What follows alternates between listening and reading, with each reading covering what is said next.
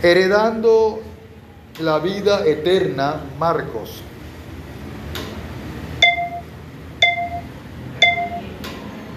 Capítulo 10 de Marcos, el verso 17 en adelante. Heredando la vida eterna. Al salir él para seguir su camino, vino uno corriendo e hincando la rodilla delante de él, le preguntó, Maestro bueno, ¿qué haré para heredar la vida eterna? Quedémonos por un momento en este verso, después seguimos con los siguientes. Siempre se nos ha dicho y hemos oído que las batallas se ganan de rodillas. Puede ser cierto. Si así fuese de rodillas, cabe recordar que los musulmanes, los islámicos, superan a los cristianos en rodillología. Es increíble. Ahora, una persona que esté de rodillas en todo tiempo no denota humildad ni denota una espiritualidad abierta hacia Dios. No es así. Si así fuese, aquí vemos este hombre hizo una, algo que Jesús no se lo pidió. Él llegó, nadie se lo pidió y se arrodilló ante Jesús. Jesús no le dijo, ay, qué bueno, te felicito, eh, has hecho lo mejor, o inclusive la persona que eh, rodeaba el momento, pues de pronto algunos pensarían, mira, este hombre ama a Dios, respeta a Jesús, está de rodillas ante el Señor. Es de anotar que los judíos por tradición y por la Torá, ellos saben que no pueden arrodillarse ante una estatua ni ante una persona, solo ante Dios. Ahora, podríamos considerar que este hombre está reconociendo la divinidad de Jesús. Pero, mire la mala interpretación de esta persona. ¿Por qué? Porque un judío sabía y se cree, por lo que dice la historia, que era un joven judío, no era un gentil. No podemos postrarnos, según la ley mosaica, la Torah, ante ningún hombre salvo Dios. No podemos postrarnos ante una estatua, jamás. Recuerde la historia de Daniel y sus compañeros. Cuando se obligó a las naciones a arrodillarse ante la estatua de Nabucodonosor. Ellos hicieron caso omiso. Y es bueno que tengamos en cuenta algo. En esta época de elecciones que pasó, muchos cristianos votaron por el que hoy es presidente, es cierto, cada cual tiene su derecho de escoger su candidato. Pero utilizar las escrituras para justificar mi voto creo que sería digno de análisis. ¿Cuál es el verso que más se utilizó para esto? Debemos sujetarnos a nuestras autoridades. Aquel que no se sujeta está en desobediencia a Dios. Pero no leemos lo que más adelante Pablo dice. Las autoridades impuestas por Dios están para premiar, beneficiar al justo y castigar al injusto. Entonces preguntémonos por un momento, ¿será que mis autoridades, y no estamos llamando a una rebelión ni mucho menos, sino que, bueno, analicemos el texto bíblico. ¿Será que yo me sujeto a una autoridad que avala el matrimonio de las parejas del mismo sexo, que está creando el Ministerio de la, Igualdad, en donde eh, ya es aceptado por nuestras autoridades que nuestros niños en preescolar y en primaria reciban instrucciones de los trans o trans, como le quieran decir, que apruebe el aborto, la eutanasia, y que por medio de rituales que llaman ellos ancestrales, muy contrarios a Dios, y vemos que ahora se está premiando la injusticia. Pero ¿cómo es posible que un joven emprendedor en Colombia tenga dificultades para un trabajo, tenga dificultades para que se lleve a cabo un proyecto? Mas, sin embargo, la propuesta es 800 mil pesos a aquellas personas que pertenecían a bandas criminales. Se está premiando la injusticia. Vamos a decir, no, es que es la manera de sacarlos. No, hay maneras, exactamente. Nosotros nos apoyamos por lo que la Biblia nos está diciendo y hay muchas formas efectivamente de imponer la ley y el orden, pero no premiando a los injustos. Y es lo que Pablo dice muy claramente.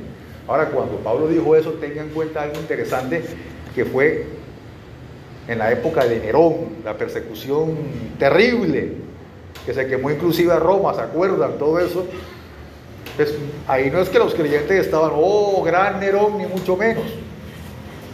De hecho, se culpó a los cristianos del incendio.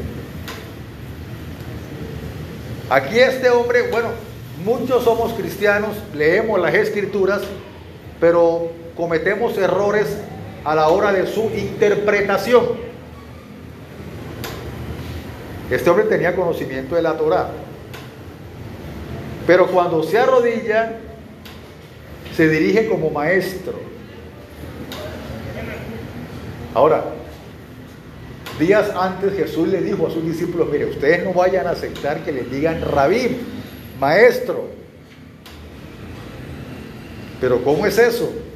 Porque uno es vuestro maestro. ¿Quién? Jesús. Más adelante, Pablo nos recuerda que él mismo instituyó apóstoles, profetas y maestros. En ese momento, mientras Jesús estaba en su ministerio terrenal, el único maestro, porque en esa época abundaban los maestros. De hecho, Jesús condena a los sabios de la época y a la clase religiosa. ¿Por qué? porque ellos invalidaban los mandamientos de Dios por seguir las tradiciones. Ah, siguen más las tradiciones que los mandamientos de Dios. Ahora, ellos interpretaban de manera errónea el mandamiento de honrar a padre y madre. Lo que me sobre, lo que me queda, eso te doy. Si no, de malas. Defiéndase como pueda. Pero no, es que primero está el templo, mire, primero el templo. Debo llevar la ofrenda, primero Dios. Y bueno, si no me quedó nada, el templo está primero. ¿Por qué? Porque Dios está primero. Y eso no es así.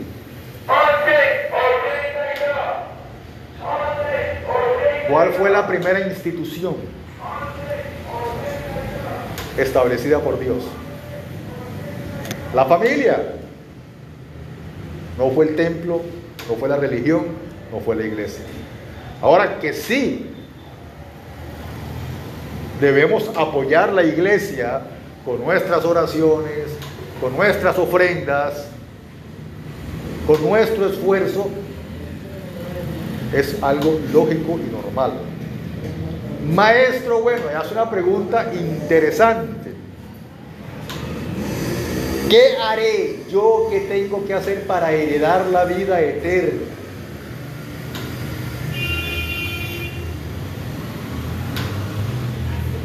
¿Qué tiene que hacer un hijo para heredar los bienes de su padre?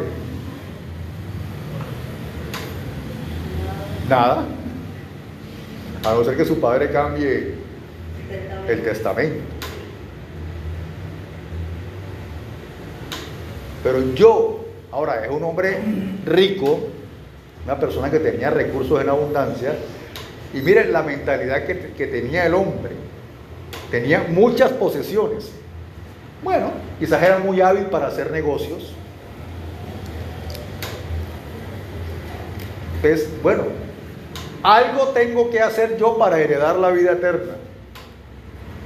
El hombre tenía interés por la vida eterna, por el mundo venidero. Pero quería entrar al mundo venidero sin, sin, tener en cuenta a Dios, sino a la fuerza.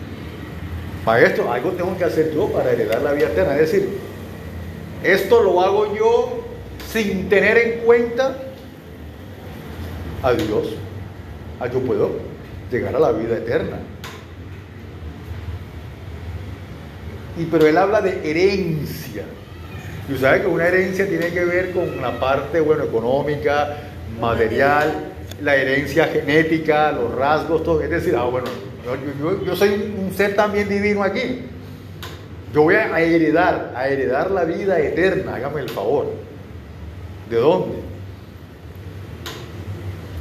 Es como un hermano puertorriqueño que él en el mundo fue muy famoso, yo creo que él era ingeniero civil, si no me equivoco, y era, él mismo lo dice, pretencioso, orgulloso, me convierto a Cristo, dice él. Y, sí, los años pasaban, pero seguía siendo orgulloso y pretencioso. Tan es así que cuando me invitaron a una santa cena, a una iglesia grande, yo pensé que la santa cena lo hacían en, honor a mí, decía el hermano. Hasta que Dios me bajó del quinto piso. Me di cuenta que, un momentico, ¿qué es lo que pasa? Pero, ¿por qué me dices bueno? Ahora, en esa época habían muchos maestros, pero ninguno de esos maestros daría la vida por usted. Ninguno de esos maestros realmente podría derrotar a las tinieblas. ¿Para qué? Para que nosotros realmente disfrutemos de las bendiciones del Altísimo. Solo hay uno bueno, es Dios. Pero voy a hacerle unas preguntas. Conocen los mandamientos, ¿verdad? Entonces el hombre dice, ¿cuáles? Y él le menciona, mm, bueno, con estas preguntas es lo que trata de ilustrar si realmente él podría, o un ser humano, por medio de nuestras obras, esfuerzo, llegar al mundo venidero. Mm, bueno, eh, no adulteres, no mates, no hurtes, no digas falso testimonio, no defraudes, honra a tu padre y a tu madre. Ahora, esto se ha debatido mucho porque hay gente que dice que nadie ha cumplido estos mandamientos. Es probable que sí. Usted puede encontrarse con personas muy correctas en este punto, que no son adúlteros, son fieles a su esposa, no han matado a nadie, no han hurtado, hay gente que es muy correcta en sus cosas, no se roban ni un lápiz de su oficina. A mí me enseñaron que no debo tomar nada. Está como aquel muchacho, ustedes vieron en Barranquilla, que fue a sacar plata del cajero automático y el cajero equivocadamente arrojó 9 millones de pesos. Cualquiera diría, ay Dios, qué bendición con esta necesidad. Entonces el muchacho fue, entró a la oficina del banco y regresó los 9 millones de pesos. ¿Pero por qué lo hizo? Porque a mí me enseñaron que lo que no es mío, no es mío. Yo tengo esa plata en mi cuenta. La necesito, pero no es mío. Hay mucha gente que es así. Son, son personas que no dicen un falso testimonio. Gente muy correcta en sus cosas.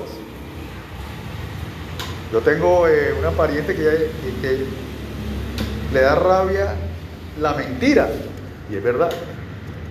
Es una persona que es veraz en sus cosas. No me gusta decir mentiras, sino me gusta que me digan mentiras. Y nos dicen falsos testimonios. Pero entre nosotros los creyentes a veces tenemos eh, un, poco de galimatía en cuanto a eso. Yo recuerdo dos hermanas muy queridas, una de ellas se acercó y le pidió un favor a la hermana. Hermana, es que yo necesito que usted me haga un favor, pero tenemos que decir una mentirilla piadosa. Ah, no, un momentito, no. Yo, yo no. A mí no me gustan las mentiras, yo, soy una mujer cristiana para aquí para acá. Ah, bueno, entonces llamo a la y dice, ¿usted para qué se pone a decir una cosa? No, pero ¿por qué? Todos hemos mentido. Usted por qué no me hizo el favor de alarmarse y puede hacérselo. Pero es que yo nunca he hecho una mentira.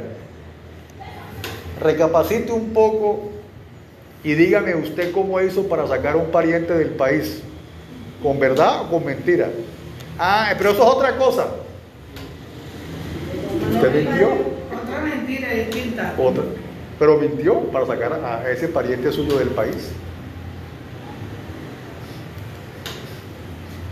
Los eh, orientales, ellos honran a sus padres y a sus ancianos. Es como ellos tienen un respeto por los ancianos y un respeto por,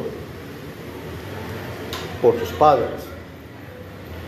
Hace poco una importante dirigente de la Unión Europea llegó a decir que los ancianos son una carga para la economía del mundo. Lo dijo abiertamente. Nadie la sancionó, mucha gente la aplaudió. Quiso decir, los ancianos son un estorbo.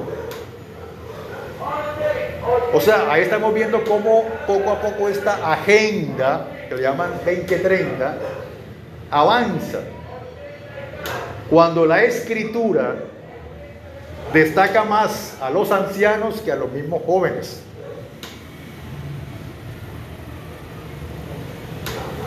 Pero aquí que pretendemos que descalificar a los ancianos. En los dos años que hubo de esta situación que ya todos sabemos, los hogares de ancianos, especialmente en España y en otros países de Europa, la mortandad fue terrible. Hoy la ley ya está tomando medidas y cartas en el asunto. Desgraciadamente los asesinaron.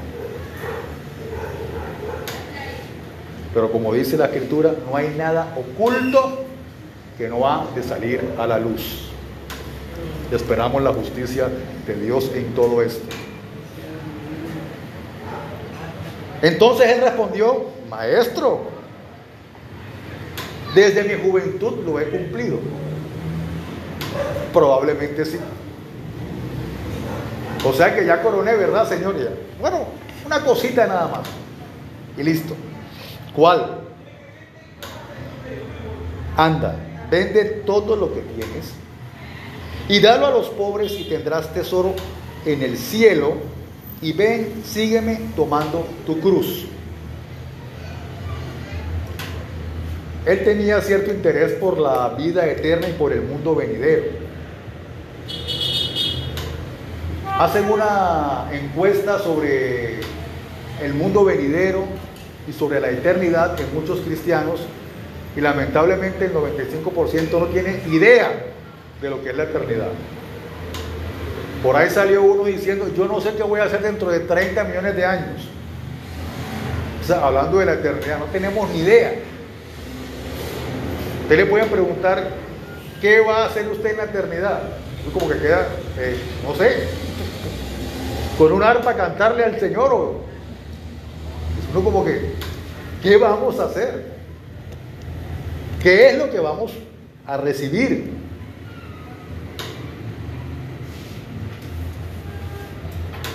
Ahí está el punto. Ahora, mucha gente tiene conceptos de la eternidad. Por ejemplo, este hombre tenía un concepto y tenía una mente que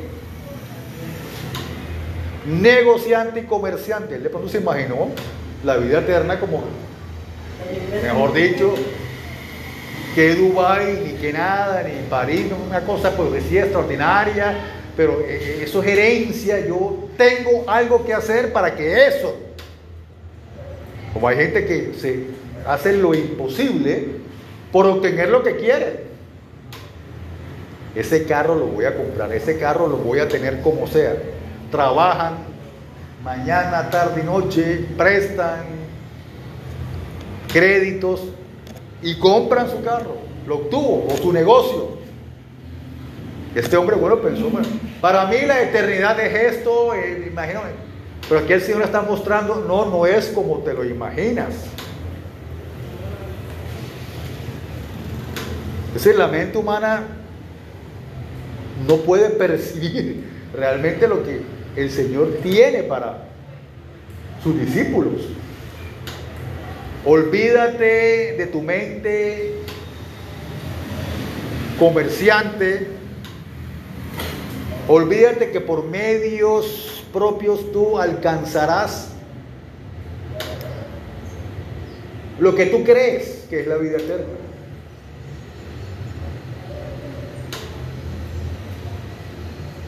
Pero bueno,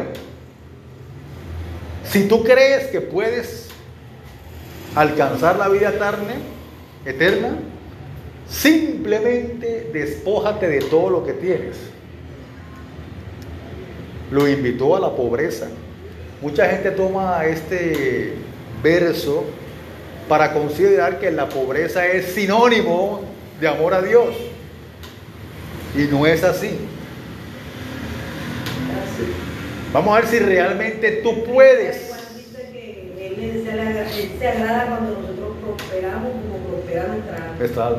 Vamos a ver si realmente tú puedes. Y esto que vas a hacer te servirá para qué? Para hacer tesoros en el cielo. ¿Y qué es lo que tengo que hacer? Vende todo lo que tienes y entrégalo a los más necesitados. El hombre se fue triste. ¿Por qué? Porque tenía muchas posesiones. Ve y sigue tomando tu cruz.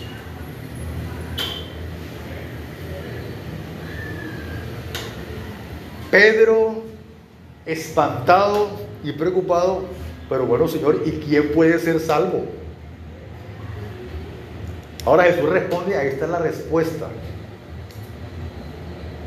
Lo que es imposible para los hombres es posible para Dios. Su esfuerzo y mi esfuerzo no me van a dar la salvación. Jesús murió por usted y murió por mí para darnos la vida eterna y el mundo venidero. Ahora, si se habla de tesoros en el mundo venidero, y si usted lee el mensaje a las iglesias del Apocalipsis, va a encontrar al final, si tú vencieres, te daré a que comas del árbol de la vida. Si vencieres, te daré una piedrecita nueva con un nombre nuevo. Si vencieres, ahí nos dan una cierta matiz del mundo venidero. Y nos habla de tesoros. Jesús dice, mire, yo les aconsejo, no se hagan tesoros aquí en la tierra. ¿Por qué? Porque es que vea lo que está pasando ahorita en, varios lugares del país. Están invadiendo los terrenos, están expropiando. En China un banco eh, no permite sacar sus ahorros, los tiene congelados. ¿Ah? Por eso Jesús lo dijo claro, mire, dice, no es que no trabaje, trabaje. Eso sí, esfuércese. Pero, pero no haga tesoros aquí en la tierra. Haga tesoros en los cielos. Allá nadie se roba eso. Pero como yo yo puedo eh, hacer tesoros en, en el cielo. La respuesta está en la palabra. Por medio de obras, es cierto. Cuando yo me preocupo por el huérfano, por el desvalido, me preocupo de la justicia, estoy contra la injusticia.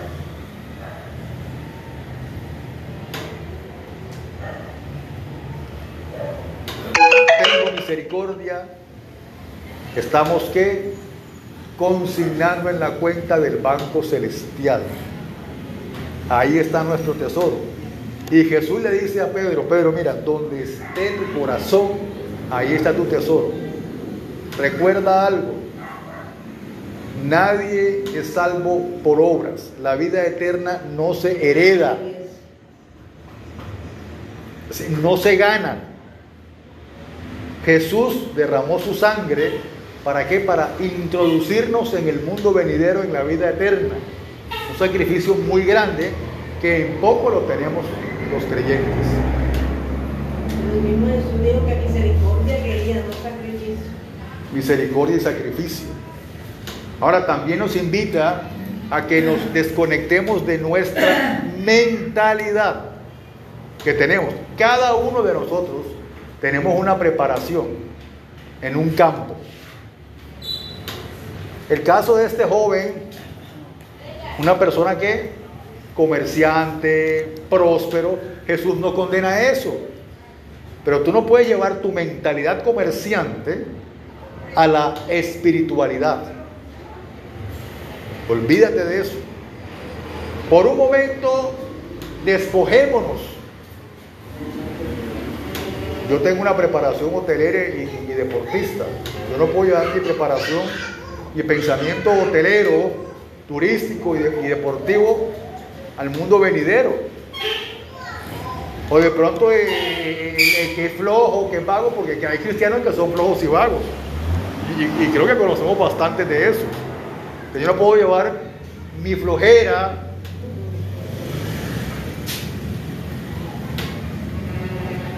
al, aquí a la iglesia, el mundo venidero. Ah, no, si yo soy flojo, que todos seamos flojos. hay que tener cuidado en cuanto a eso. Y a veces cometemos errores. Ahora recuerde algo.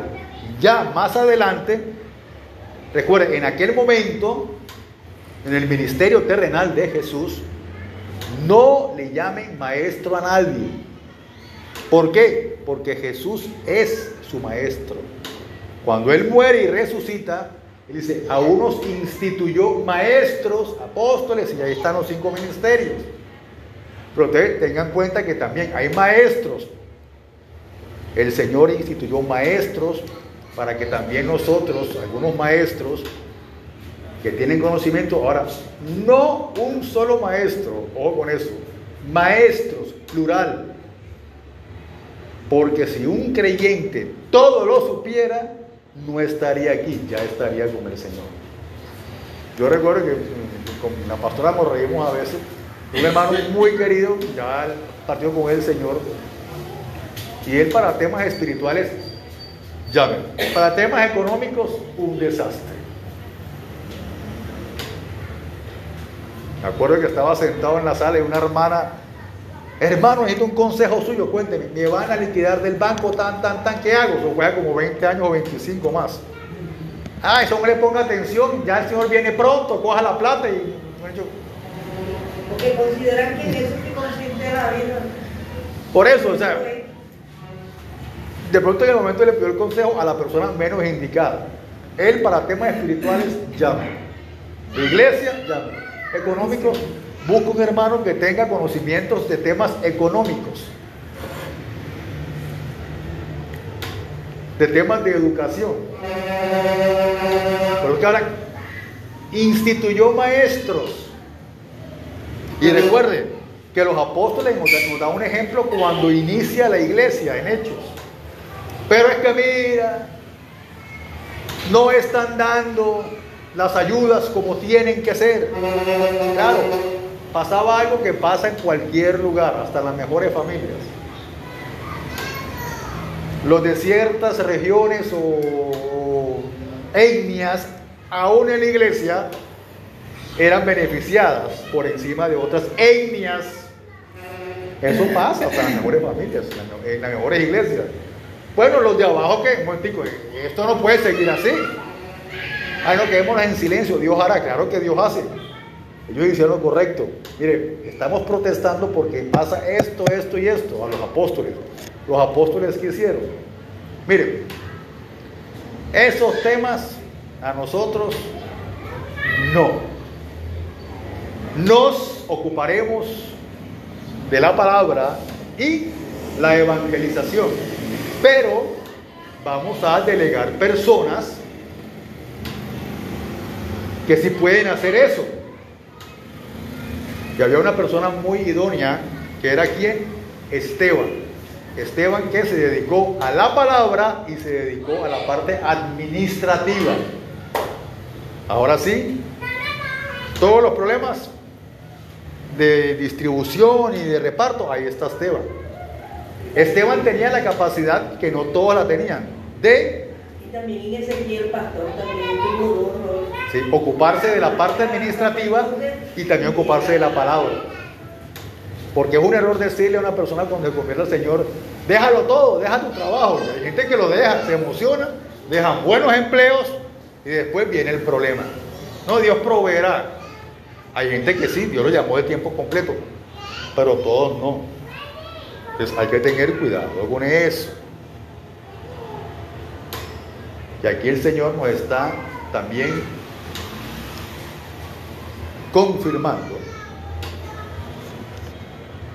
es fortalecer nuestra fe. Ningún hombre podrá salvarnos, solo Cristo. Y también nuestros conceptos. Mire, el hombre se arrodilló ante Cristo, pero no lo estaba conociendo como Dios, sino como un maestro, de los tantos que habían en esa época. Entonces, a veces se cumple lo que dice la palabra. Lo que ve el Señor no lo vemos nosotros. Y a veces creemos que hay personas que son muy espirituales, muy cerca de Dios y no lo están.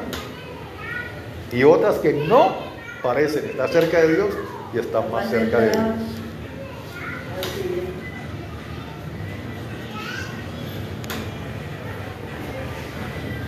Pastor Rafael.